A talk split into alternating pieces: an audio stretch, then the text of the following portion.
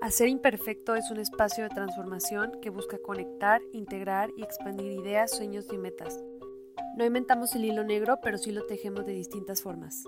Conectamos e integramos conocimientos de diferentes experiencias para que expandas tus posibilidades, oportunidades y lo que crees que es posible. Mi nombre es Melina Lepe, agradezco tu presencia y que compartas conmigo este espacio. ¡Bienvenido!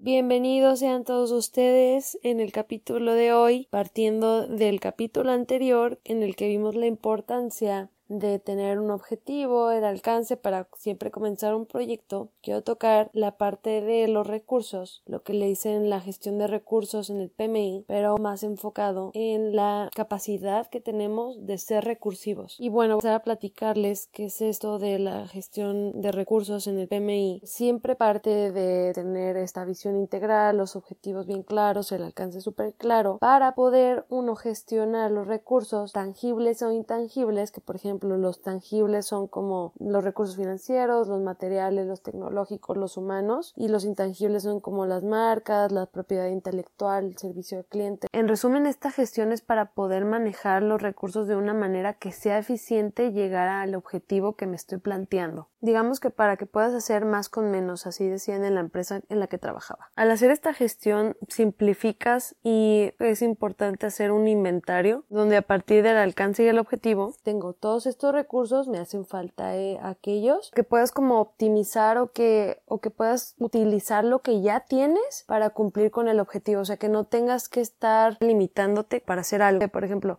no, yo no voy a decir, ah, yo no voy a manejar hasta que yo no tenga un Mercedes. Pues no, ¿por qué? O sea, ¿por qué te vas a limitar? Si ahorita para lo que te alcanza es para un bochito, pues voy a manejar con mi bochito. Al final mi objetivo es manejar. Pues va por ahí. Entonces, el ser recursivo es esta capacidad de ser muy estratega, de mover las fichas para poder lograr el objetivo y de que no estarse haciendo cuentos mentales o estarte limitando de que voy a llegar a este objetivo hasta que tenga todo esto. No, más bien, ok, tengo estos recursos, me hace falta aquello, soy como consciente de ello, pero puedo ir avanzando. Que si se acuerdan en episodios anteriores y en post les he puesto mucho esto de la importancia de ir desglosando un objetivo para poder hacerlo realizable y que de hecho también el PMI bueno no solo en el PMI, pero existe esto del WS, que es esta herramienta para un proyecto hacerlo en partes. Por ejemplo, muchos presupuestos están separados así, muchos cronogramas, para poder ir teniendo un orden, para llevar un control, para ir teniendo una priorización y poder ejecutar un trabajo, un objetivo, un proyecto, llámenle como le quieren llamar.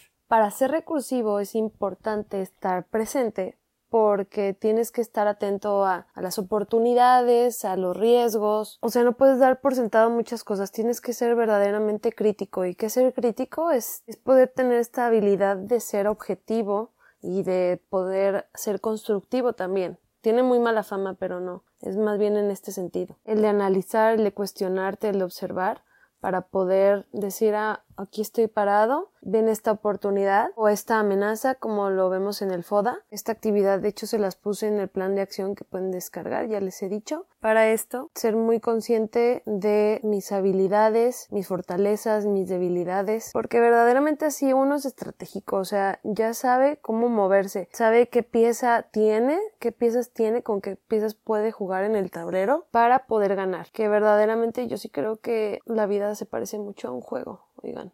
Hay que saber qué piezas tenemos con las que contamos y saberlas jugar bien. A eso voy con lo de los recursos. O sea, esos recursos son estas fichitas que tenemos. Entonces voy a poner un ejemplo medio chusco, pero digamos que yo soy un chocolate. Soy un, un ingrediente en una cocina mexicana. Que yo sé que, por ejemplo, no le sé mucho a la cocina, sinceramente, pero sé que con el chocolate se puede hacer mole, ¿no?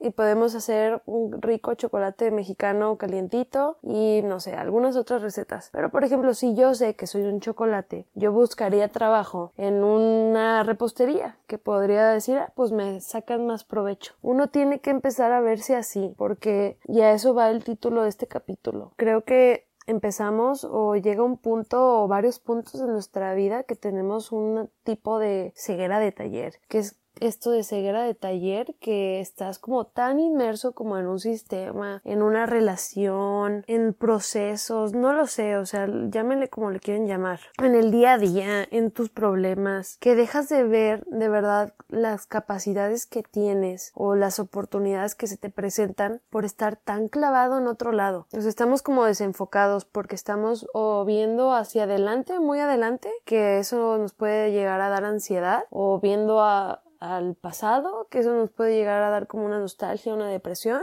y no estamos siendo presentes. Por eso digo que ser recursivo para mí sí es un, un, sinónimo de estar presente. Tienes que estar presente para poder ser recursivo y estar atento. En verdad es ser una estratega, ser recursivo, saber jugar tus fichas, tus piezas. O sea, hasta en gestión de proyectos y otras metodologías, esto de ser o manejar bien tus recursos es lo que te lleva al éxito de mucho, porque no es que tengas que tener lo más caro, lo más fancy, no, no, no, con lo que tienes puedes sacarle el provecho máximo. Y aquí otra clave es las alianzas, somos humanos, somos seres sociales y muchas veces sí creo que tratamos de hacer todos nosotros. No aprendemos a reconocer nuestras capacidades, nuestras habilidades, estos recursos que tenemos. Por eso es tan importante el autoconocimiento y esto no me voy a cansar de decirlo porque también si no nos conocemos es una forma de distracción y de estarnos hasta de alguna manera victimizándonos, autosaboteándonos, dándonos con el látigo por creer que no, no la armamos cuando en realidad no sé si han visto esta imagen y si no se los voy a dejar en uno de los posts porque me encanta de un examen que salen los animales y que sale un pez, que sale un chango, sale un elefante y el maestro dice el primero que suba al árbol gana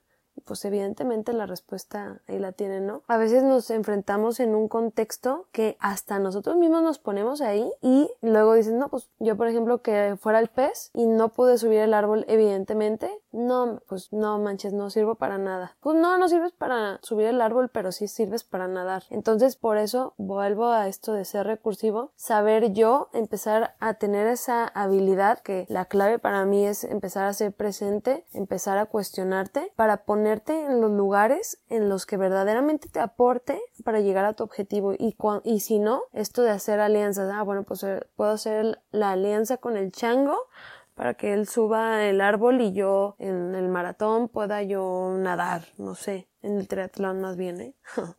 Pero bueno, me entienden el punto, espero, y si no me comentan. Aquí el llamado a la acción y me incluyo a mí es el de observar, el de cuestionarnos, el de ser críticos pero de una manera compasiva y honesta verdaderamente de dónde estamos sea en una trinchera, en un laboratorio, en este taller que les menciono para poder armar un plan con lo que ya tenemos, ni siquiera agregándole algo más, si vale tener identificado qué me podría aportar pero con lo que tengo armar la ruta hacia donde quiero llegar y verlo igual como este primer escalón, segundo, tercero hasta donde pueda llegar de los 100 escalones que tenga o de los 20, no lo sé, ese ya está en cada quien. Pero bueno, espero les haya gustado. Como siempre, espero sus comentarios, me encanta y les agradezco en verdad demasiado. No saben cómo me llena escucharlos, leerlos en muchos de los casos. Y bueno, estoy a la orden, les mando un abrazo enorme, que tengan un gran día, una gran semana, un gran mes,